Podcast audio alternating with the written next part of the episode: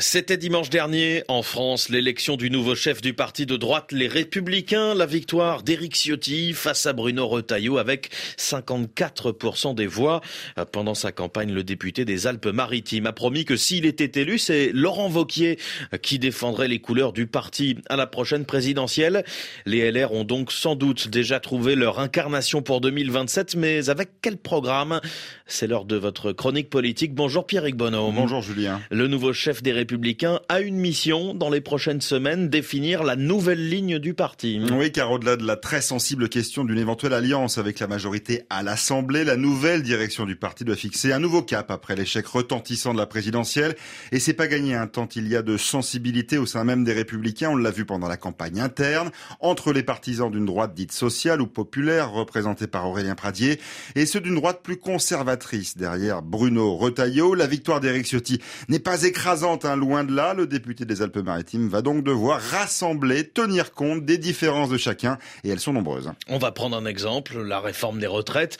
Personne ne semble avoir le même avis dans le parti. Sur les retraites, il y a au moins autant de positions chez les Républicains qu'il y a de députés, me disait il y a quelques jours un brin sarcastique, un ancien parlementaire LR qui a rejoint la majorité.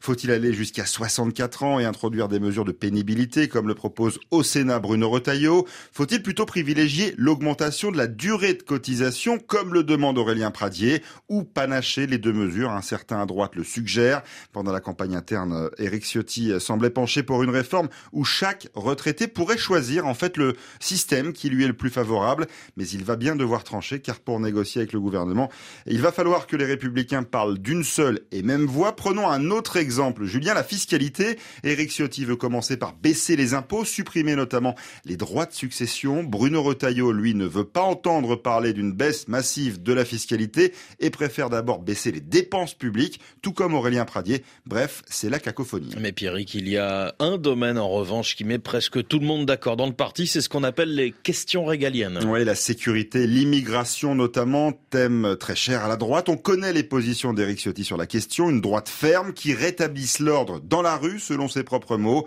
peu d'évolution à attendre hein, de ce côté-là, car le nouveau patron du parti a aussi pour ambition de faire revenir une partie des électeurs d'Éric Zemmour dans le giron DLR. La chronique politique avec Pierrick Bonneau. Merci beaucoup.